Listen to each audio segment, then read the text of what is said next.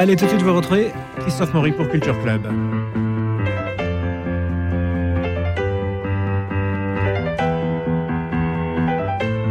Culture Club, en partenariat avec la librairie La Procure. Christophe Maury.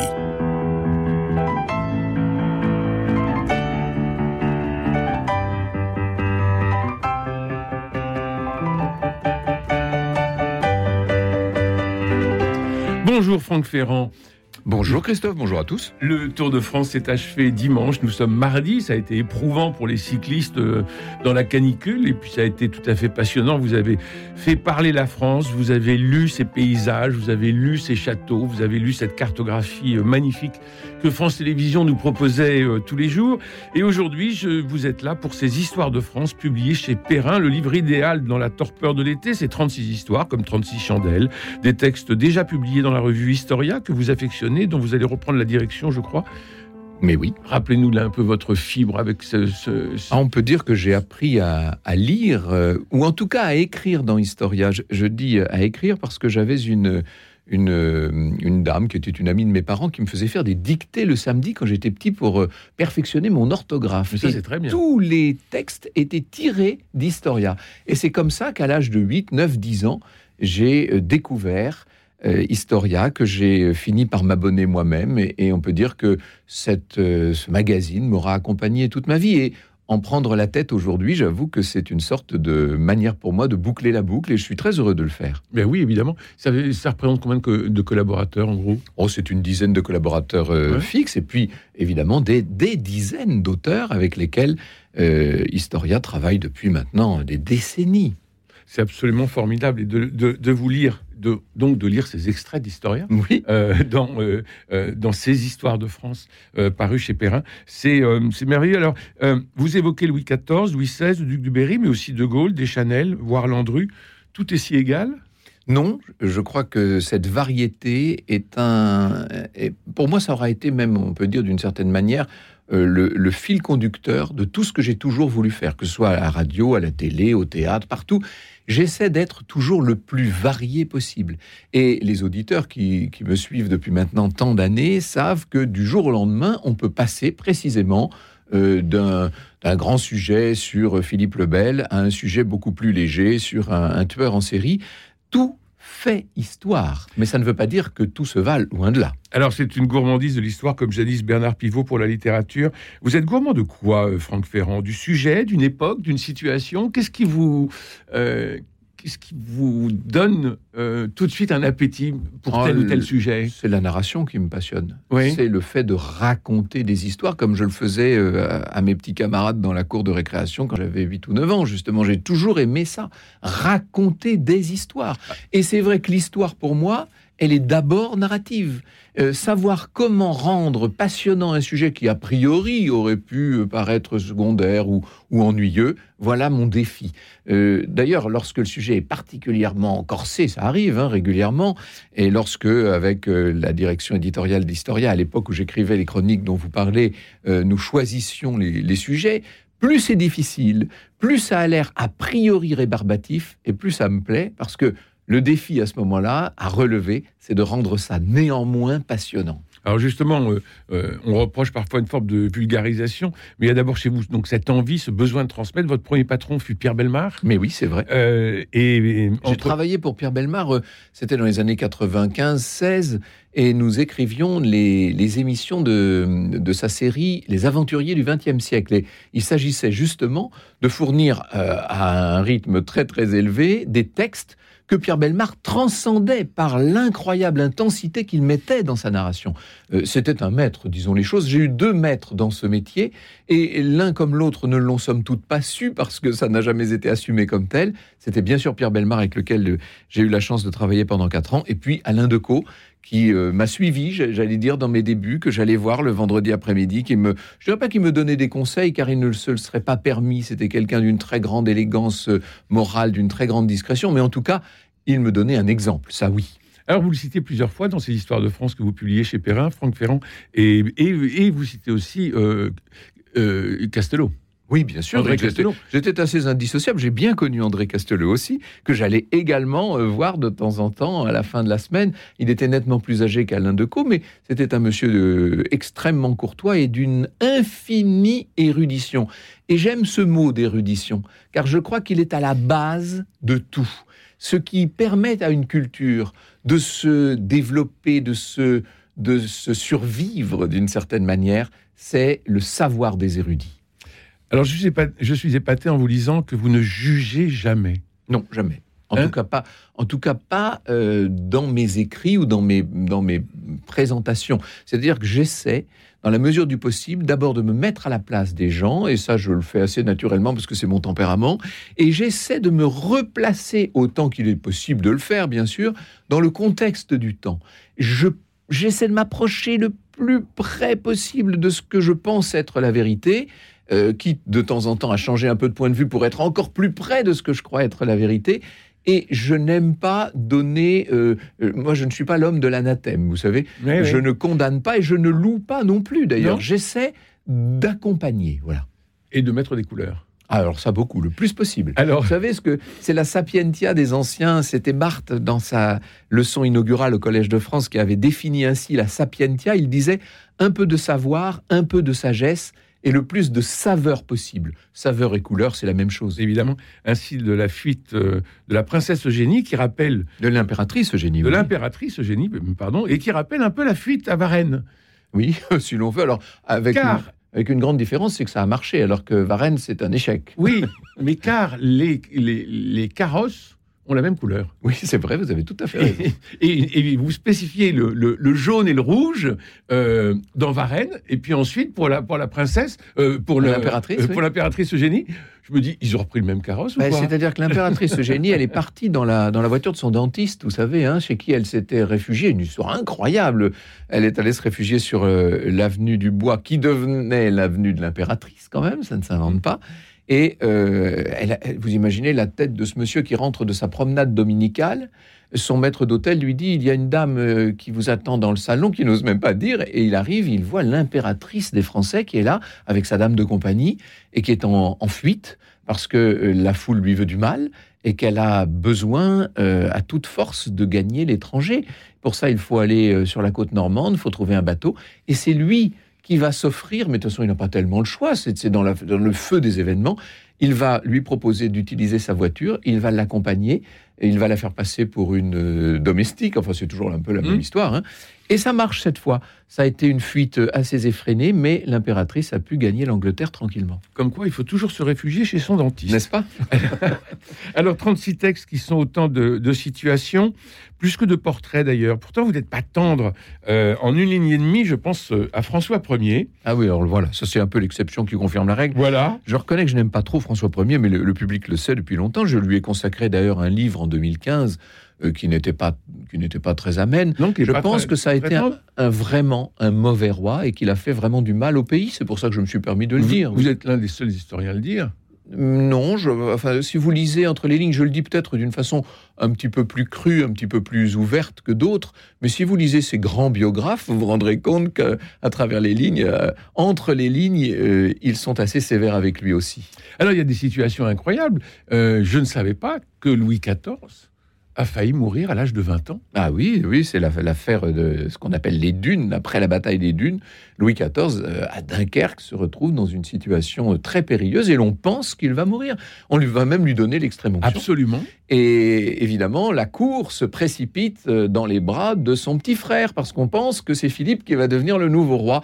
Et quand le roi, quand Louis XIV finit par euh, Sortir de sa tente. voilà, exactement à la façon d'Achille, eh bien, on, euh, il, je dirais qu'il a appris une leçon de vie.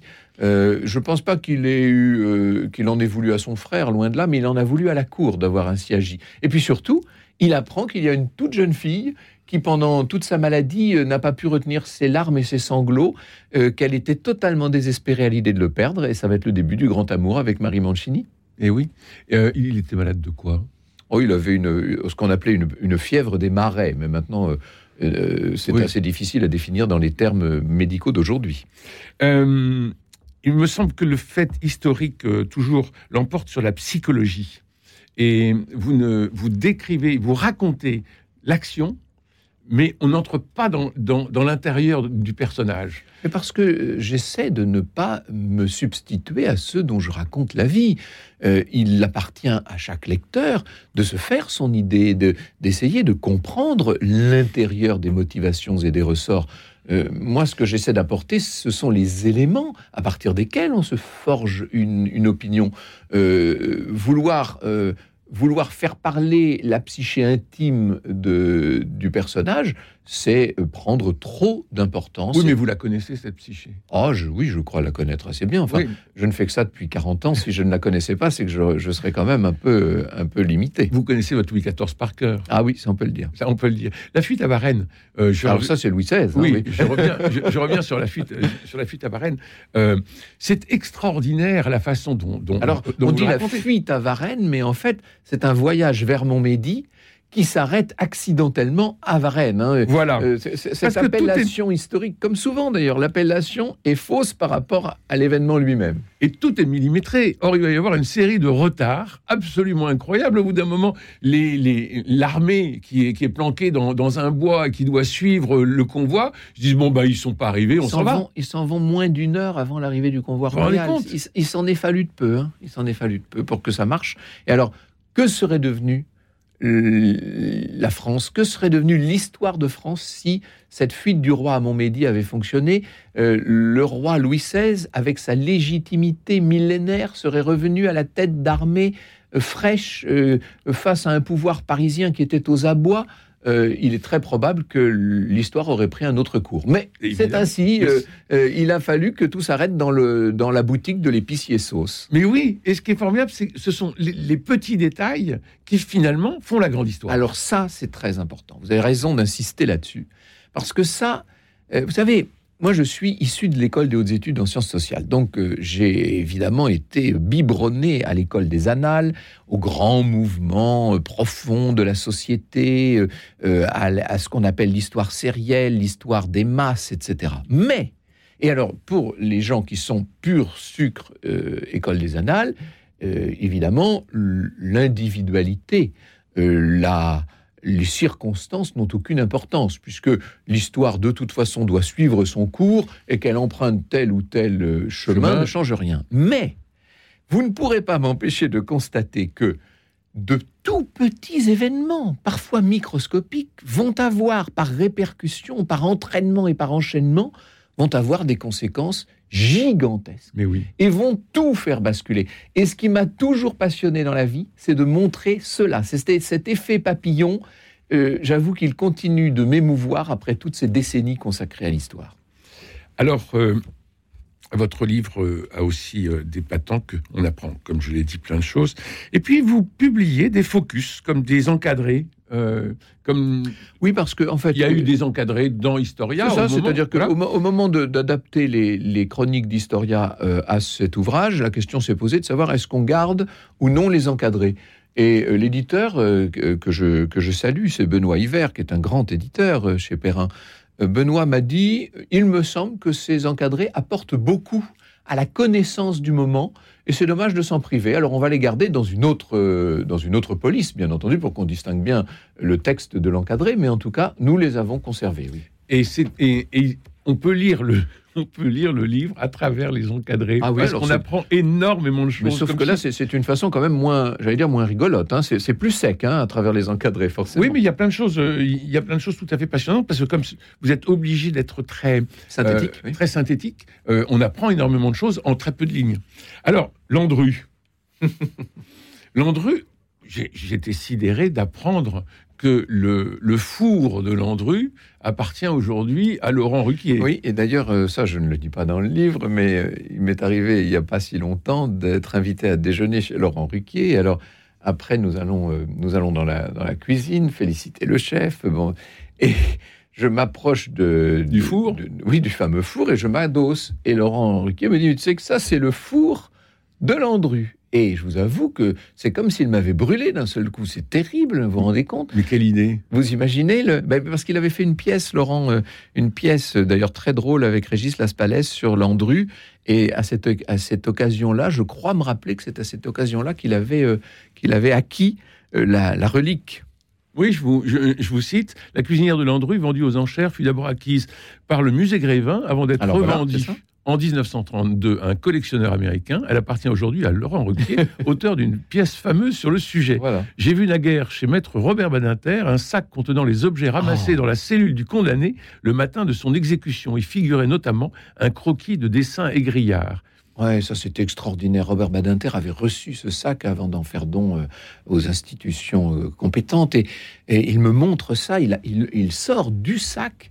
Euh, Robert Badinter est un homme absolument extraordinaire. Pour le Oui. coup, c'est notre maître à tous. C'est un Oui. très grand conteur, lui. Pour Oui. le coup, il sait capter, capter l'attention du public. Mais Et- il est hugolâtre aussi, donc il, il a ce style Ah oui, oui, à la vraiment, Hugo. hein. Et, et il, il sort donc ce sac, qui est un gros sac en jute qu'avait euh, constitué le gardien de la prison, euh, donc à la santé, où se trouvait, euh, où se trouvait Landru.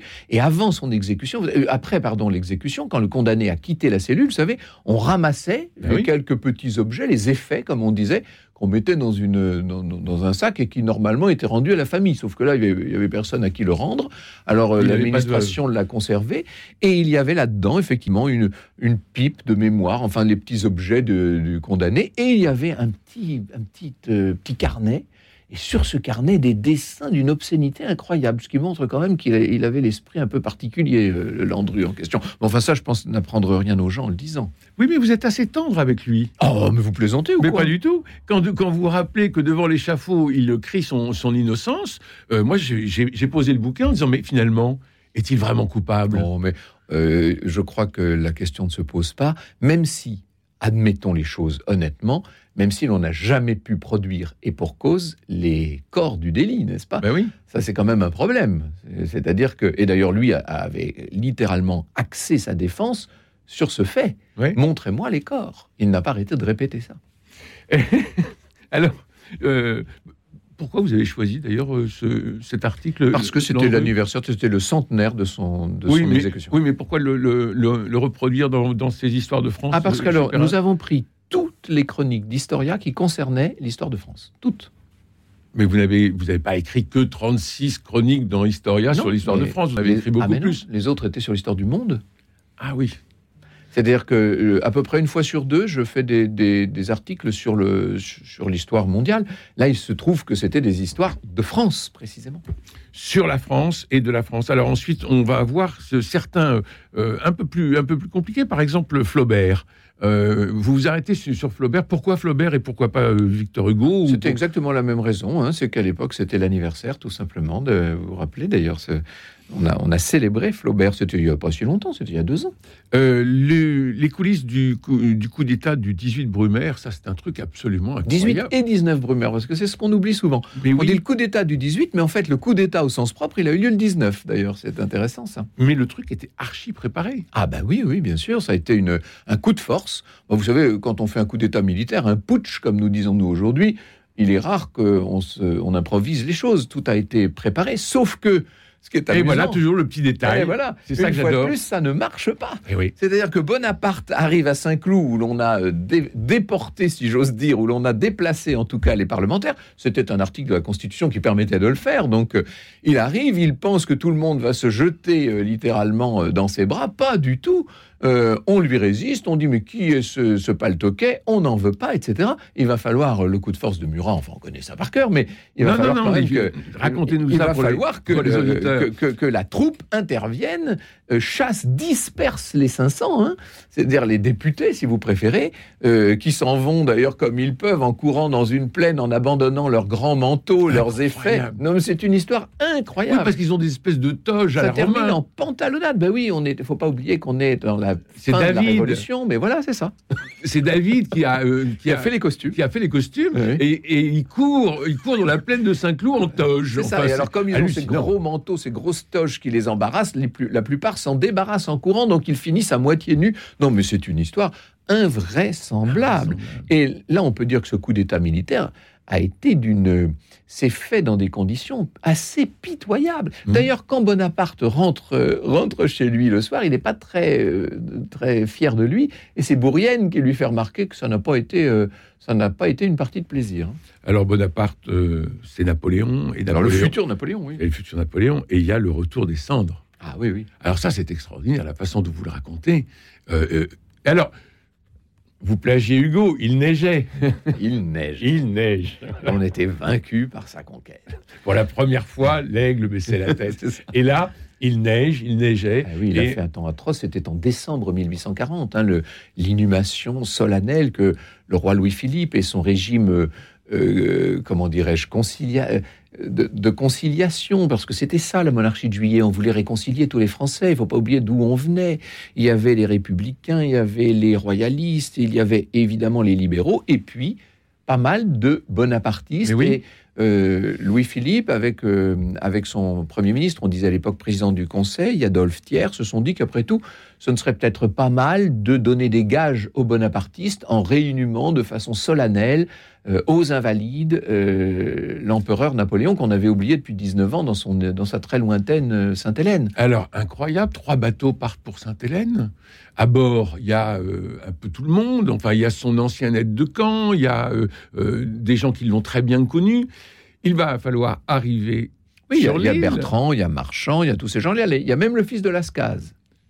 et on va déterrer le cercueil. Oui, alors j'ai eu l'occasion de raconter ça dans un ouvrage qui est paru en 2008 et qui s'appelle L'histoire interdite, qu'on me reproche beaucoup, n'est-ce pas? À chaque fois que des gens me veulent du mal, ils ressortent ce livre comme si, euh, Mais non, mais comme personne, si j'avais commis une erreur. non, mais personne vous veut du mal. ah, vous savez, euh, détrompez-vous. Mais en, les jaloux. en, en tout cas, euh, ce, ce, livre qui s'appelait. L'histoire interdite, je n'en changerai pas une virgule aujourd'hui. J'avais repris la thèse d'un fantaisiste, disons les choses, hein, de la fin des années 1960. C'était au moment de- du bicentenaire de la naissance, en 1969, un, un soi-disant Georges Rétif de la Bretonne, c'était pas son nom, son vrai nom, avait publié un livre qui démontrait que le corps euh, exhumé de, de Sainte-Hélène n'était pas celui qui y avait été inhumé euh, en, en 1821 et que il y avait eu en- entre les Mhm. Substitution. il y avait eu substitution. Alors là, je ne reprends pas dans, cette- dans cet article-là, je ne reprends pas cette thèse. Je me contente de raconter ce qui déjà est assez romanesque, les circonstances du rapatriement des cendres. Oui, qui est absolument incroyable. Alors ensuite, euh, les cendres arrivent euh, en France, vont arriver à Paris euh, une espèce d'acclamation. Euh, comme euh, ce qui est beau, c'est, c'est- ce sont tous ces anciens grognards qui sont encore là pour certains, en tout cas, hein, ceux qui ont survécu, qui sont encore là. Et vous imaginez leur émotion intense de voir passer le catafalque sur la péniche qui redescend, euh, qui, re- qui- qui remonte, à remonte Paris, plus oui. exactement la, la- la Seine jusqu'à Paris. Et puis on, on va coller ensuite le, on va coller le cercueil, la bière sur un gigantesque char. Euh, to- totalement euh, un peu ridicule d'ailleurs, mais enfin très très très, Très monumental, disproportionné. très disproportionné, et qui va rouler dans Paris jusqu'aux Invalides, enfin tout ça sous une neige terrible parce qu'on est en, en décembre et qu'à l'époque, euh, en décembre, il neige beaucoup à Paris. et, et derrière euh, marchent les anciens grognards oui, bien sûr. qui ont ressorti leur uniforme, euh, peut-être euh, très mité, enfin j'en sais rien, parce que ça fait quand même 20 ans plus tard. Oui, c'est une, c'est une scène balsacienne, on peut le dire. Oui, mais c'est une très très belle, euh, c'est une très très belle image et que vous la racontez en reprenant les choses vues de Victor Hugo, mais euh, et en reprenant les témoins, les témoins d'époque. Mais on est quand même pris par l'émotion. Victor Hugo est un très grand conteur et c'est un journaliste et c'est un reporter. Et d'ailleurs, il y a dans, dans cet ouvrage un, un chapitre consacré euh, La Révolution de euh, 48, à la Révolution de 48, Ouais. vu par Victor Hugo. absolument. Je pense qu'on n'aurait pas pu rêver de, euh, on n'aurait pas pu rêver meilleur reporter pour nous faire partager l'émotion même de cet événement. Ah oui, parce qu'il escalade les les, les, Ah oui, oui, les, les barricades, les- là. barricades, euh, il passe d'un camp à l'autre, euh, il marche. Bah, il est ami du roi, lui, c'est un paradoxe. Et C'est un ami proche de la famille royale en futur exil, enfin qui, qui est en grande difficulté pendant cette révolution de février 48. Et Victor Hugo, en même temps, ne peut pas s'empêcher d'être un peu, qu'on le veuille ou non, du côté du peuple, parce que c'est sa fibre essentielle. et vous racontez euh, l'entrevue avec Lamartine. Oui, L'un est élu du peuple, À l'hôtel l'autre- de ville. oui, l'autre a été choisi par le roi. C'est ça. Et, et, et ils veulent et, ils veulent changer. Non, mais Lamartine aurait Évidemment. voulu, aurait voulu que Victor Hugo prenne des responsabilités. Il, est- il Il- aurait été ravi. Il voulait être. euh, il, il promettait le, le portefeuille de, de l'éducation nationale, de l'instruction voilà. De publique. l'instruction publique, De on disait à l'époque. publique, Absolument. Vous Merci imaginez avoir Victor Hugo comme ministre de l'instruction publique. Incroyable. Nous serions tous géniaux depuis 200 ans. Euh, merci Franck Ferrand pour vos histoires de France euh, publiées chez Perrin. Et ben, ça pourrait être une bonne façon de, d'avoir Victor Hugo comme euh, ministre de l'instruction publique. Au moins, on apprend des tas de choses. Et merci infiniment pour votre générosité et cette façon de compter qui nous surprend toujours. Merci Jean-Paul Lirine pour la réalisation, François Dieudonné pour l'organisation des studios, Louis-Marie Picard et, Camille Meyer pour euh, le partage sur les réseaux sociaux, à Luna pour euh, la vidéo sur YouTube. Vous savez qu'en téléchargeant l'application de Radio Notre-Dame, vous pourrez nous écouter partout et tout le temps. J'adore l'idée de nous savoir dans votre poche. Demain, c'est mercredi. Vous retrouverez les chroniqueurs cinéma autour de Jean-Pierre Amris, troisième et dernier épisode de notre série de juillet. La semaine prochaine, je vous ai choisi un florilège d'émissions en espérant que vous aurez plaisir à les réécouter.